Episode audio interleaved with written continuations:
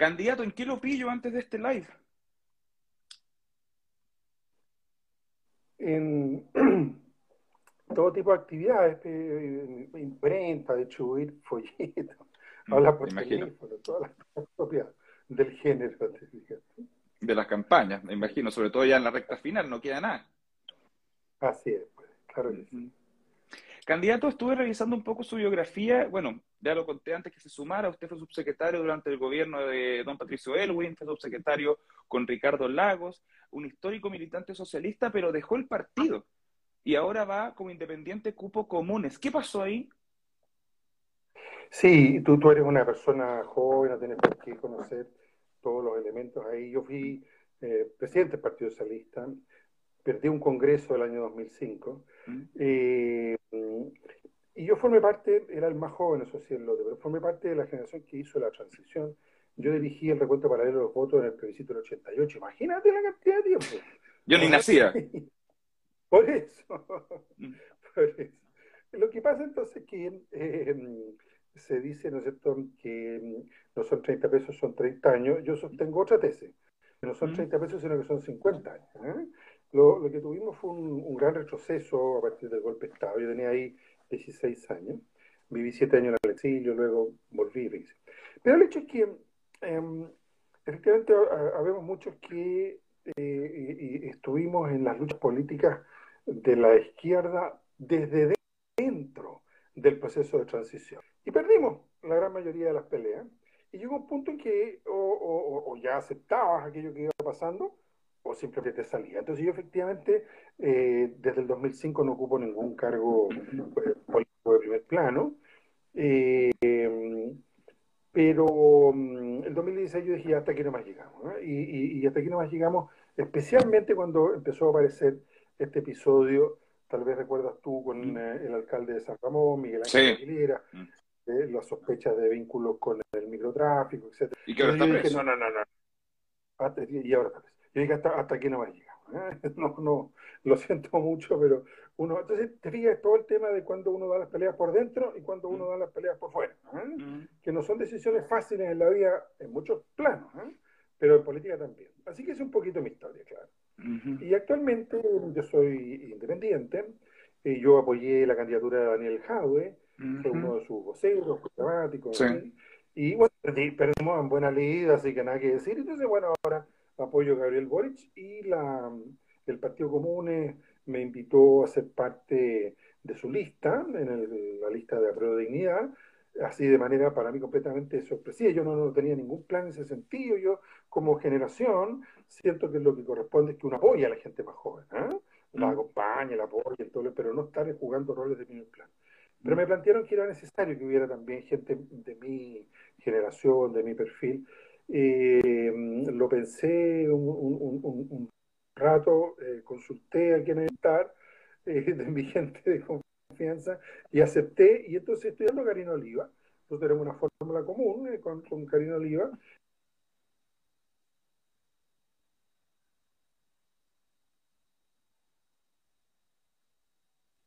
Mm. Santiago, Ujú. y al mismo tiempo mm, eh, yo me voy a acompañarla, ¿ah? aportar un que van a ser muy inferior a los de ella, un rollo en eso, estamos trabajando Mm. equipo, para empujar, ¿no es cierto? Un conjunto. Ahora, una vez hemos elegido los dos por la dinámica de la cifra repartidora, de modo que tampoco es que sea solo testimonial, pero tiene el carácter de un acompañamiento. Perfecto.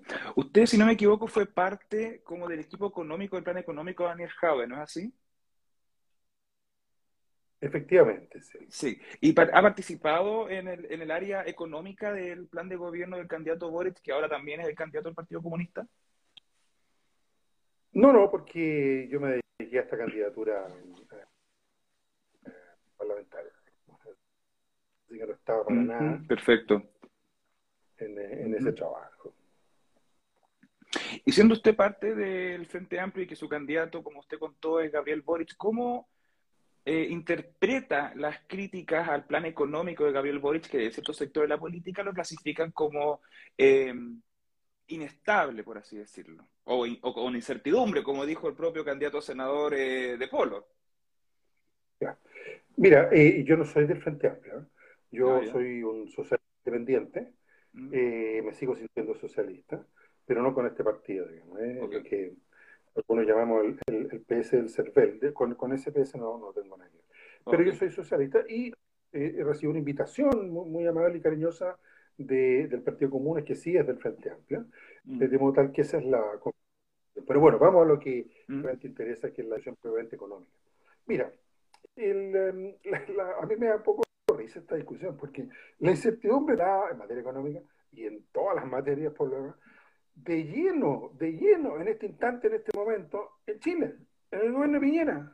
Si es ahora que tenemos es ahora que se están fugando capitales, es ahora que están subiendo las tasas de interés y la UEF, es ahora que se sigue discutiendo, que se acaba en noviembre el IFE universal, es ahora que un tercio del orden de 600 mil de los empleos que se perdieron, 2 millones, no se han recuperado, a pesar de que la producción sí se recuperó. Es ahora que hay inestabilidad.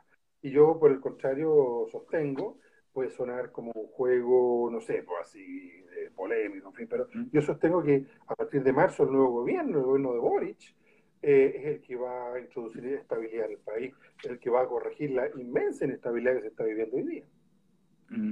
Perfecto. ¿Cómo ve la amenaza del avance de la extrema derecha eh, con la candidatura de José Antonio Cast? Sobre todo que ahora están entre él y Boric, los, que están en la pole position, por así decirlo. Sí, mira, ahí yo creo que todos ah, en el país le hemos dado vuelta, pucha, ¿qué está pasando? Yo lo que creo es que, fíjate tú, en el plebiscito del 88, ¿Mm? cuando tú todavía no habías nacido... No, yo no estaba ni en los planes, creo. Pinochet sacó el 44% de los votos, ojo. ¿eh? Mm. Y la derecha nunca ha bajado del 30%, salvo ahora en el plebiscito del 25 de octubre del 2020 sobre la cuestión constitucional, el apruebo o rechazo, ¿no es cierto?, al, al 20%. Bien la elección en la Convención Constitucional también llegó al 21%, pero ojo que la derecha, duras eh, aconsejales, sacó el 34%. Um, Entonces, ¿cuál es el punto? Eh, esa derecha, ¿verdad? Em, es una derecha que ha, buscado hace bastante tiempo una, una cara amable, entre comillas. Lavín es expresión de eso. ¿no? Lavín, como sabemos, es eh, Chicago, del Opus Dei, de la UDI, discípulo de Jaime Guzmán, pero acuérdate que inventó esto el, el lavinismo con bacheletismo eh, y, buscó nexos, ¿no es cierto?, de cierta tolerancia cultural, en fin.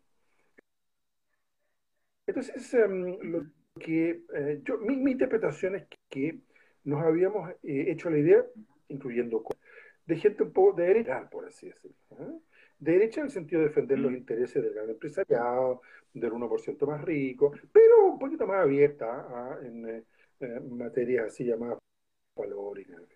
Entonces, claro, encontraron, exactamente, y encontraron a Sichel que venía de la base cristiana y que tiene un discurso del mismo, eh, pero que es abierto, que hace nexo, no sé, los unos y los otros. Y, y de repente nos encontramos que se derrumba esa candidatura de Sichel. Bueno, que primero Sichel le gana a Lavín, que fue una sorpresa. Ya como que se nos olvidó, pero fue una tremenda sorpresa. Sí. Fuera Lavín del escenario. Y ahora Kass sacó a Sichel del escenario. Yo creo que son recomposiciones, no es que sea una emergencia, una, una, una, una, una irrupción en el escenario político, es más bien un desplazamiento al interior del votante conservador, que encontró en Cast eh, un votante más creíble. Entonces, claro, en esta incertidumbre que el actual gobierno eh, tiene sometido al país, en donde eh, los temas de la Araucanía, pero si son ellos los que están gobernando, ponen un estado de emergencia en el cual hay ataques y muertos exactamente igual que cuando no había estado de emergencia, son ellos los que en materia de delincuencia, titulares todos los días, los canales de, televisión, en fin, bueno, es que gobiernan la derecha, de repente la discusión es como que estuviera gobernando, no sé, un marciano, ¿no? gobierna RN, la UDI, Evópolis con Sebastián Piñera. Y ellos están generando mucha ingobernabilidad en el, en el, en el país. Y por lo tanto, eh, eh, la respuesta de Cast es poner orden orden en la sala. ¿eh? Una especie de antipiñera en la, en la derecha. Ahora se trata de moderar un poco, en fin, pero la lectura del programa dejó a todos, yo creo, o a muchos, no sé, mm. no a todos, pero en fin, a muchos de nosotros nos dejó muy atónitos. Mm. Eh, es un, programa verdaderamente de ultraderecha. Mm, ok.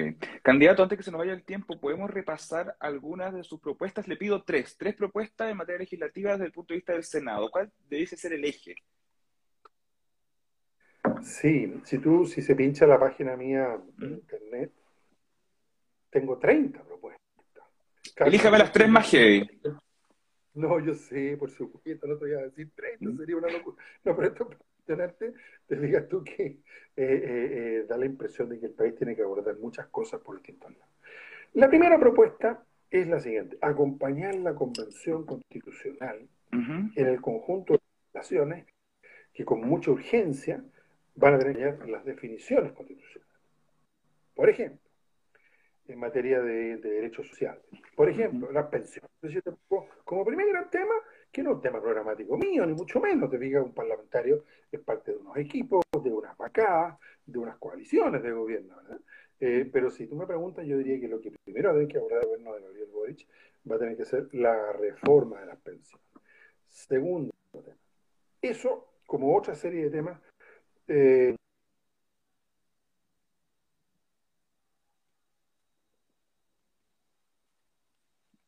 Ahí vamos a tomar el contacto. Ahí.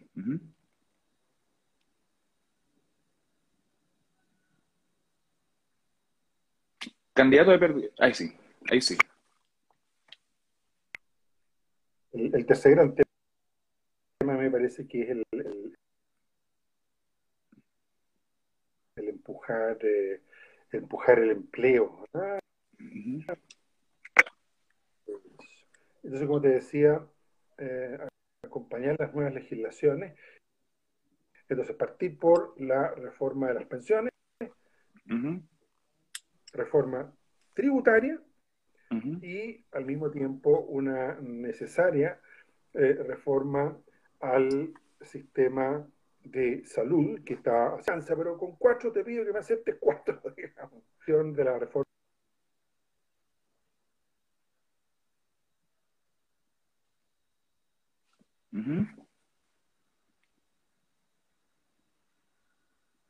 he perdido el audio, vamos a esperar que se retome el audio. Ahí, ahí, candidato, si me puede repetir lo último, que le perdí el audio en su momento. Ahí está. Ahí sí.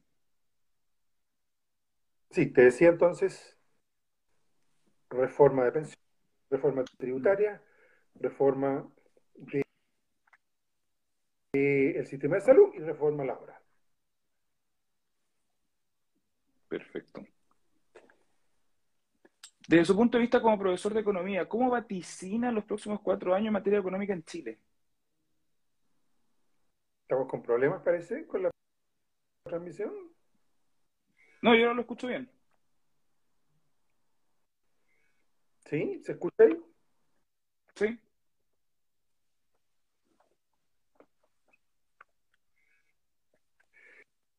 Uy, tú sabes que se compara mucho los economistas con, eh, claro, que se compara mucho a los economistas con los meteorólogos, ¿verdad? Entonces, si tú, si tú me preguntas eh, qué va a pasar en la economía china en los próximos cuatro años, es una cosa difícil de apuesta. Yo le digo siempre a mis alumnos algo que a ellos no les gusta, y hasta me considero antipatriota, pero yo siempre digo, mira, para ver los temas chilenos, consideremos que somos el 0,25% de la población y el 0,35% de la economía mundial. Y por tanto, guste o no, nosotros dependemos muchísimo de lo que pase con la economía mundial. Entonces podemos tener un escenario optimista, que es de una fuerte recuperación de China, de Estados Unidos y Europa, que empuje las exportaciones chilenas y que abre espacio con toda la temática del cambio climático una diversificación productiva en Chile. Entonces, desde el hidrógeno, uno las energías renovables no convencionales, y así optimista para los próximos cuatro años. Pero ¿quién ha podido prever con algo de certeza? Nadie. Entonces no podemos saber si ese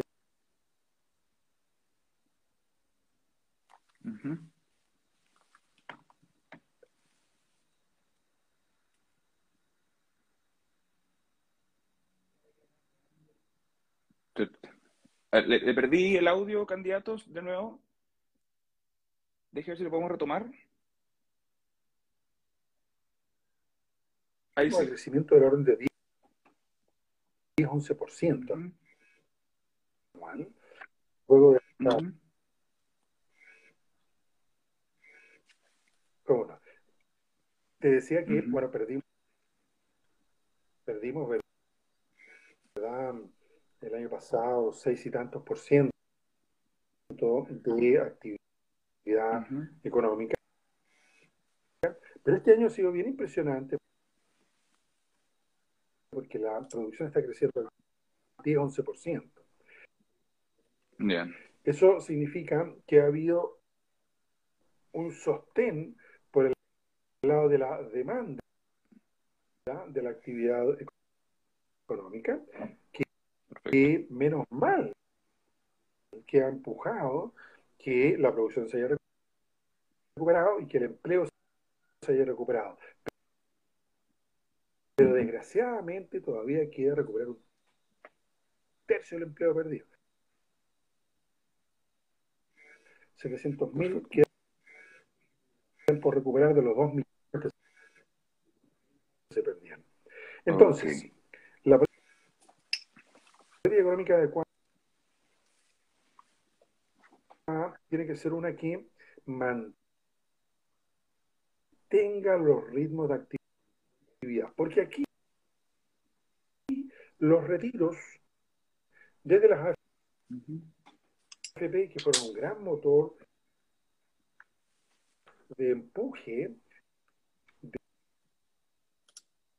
del consumo de las familias, eh, van a ir agotando su efecto. De hecho, hoy día, como sabemos, ¿verdad? no se aprobó la- el cuarto, el cuarto. Y aquí tendrá que venir un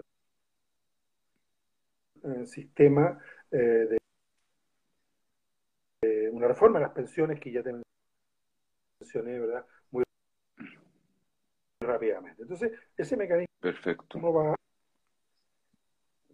va a terminar.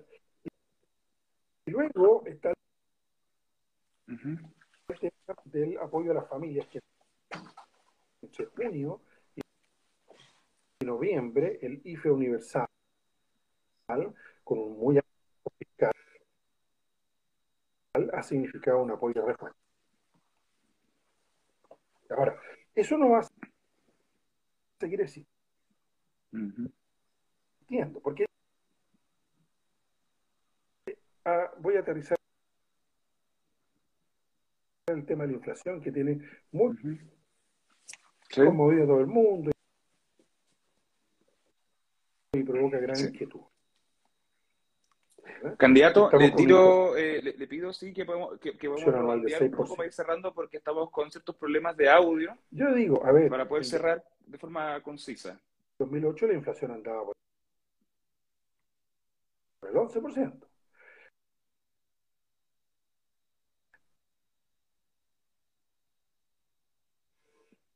Pésimo que haya inflación. Una inflación de 6% es mucho peor que una de 3, que es, ¿no es cierto?, la meta del Banco Central. Pero hay muchos elementos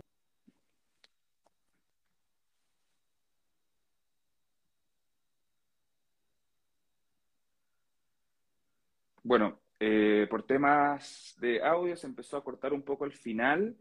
Eh, en parte esta entrevista a Gonzalo Magner, que bueno, le agradezco la participación, ya estamos en el tiempo, pero no, hubo forma de poder eh, retomar el, el contacto. Eh, le agradezco a todas las personas que estuvieron conectadas acá y nos vemos mañana con las otras entrevistas que me quedan por hacer. Muchas gracias a todos.